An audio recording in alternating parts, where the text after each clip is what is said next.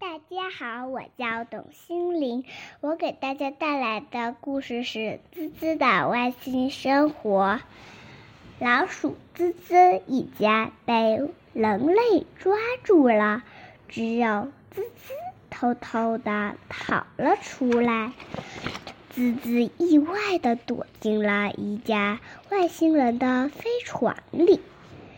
外星人在回外星的路上发现了滋滋，滋滋害怕极了。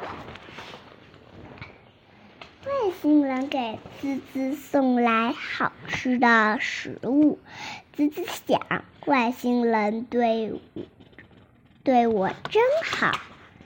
滋滋是外星球上唯一的一只老鼠，于是很多记者来采访滋滋。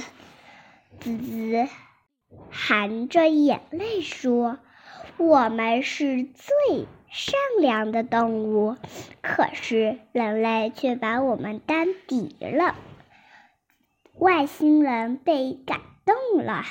把滋滋当做朋友，他们请滋滋演电影，滋滋成了大明星。总统请滋滋到总总统府做客，还请他住在那。半夜，滋滋偷偷的爬起来。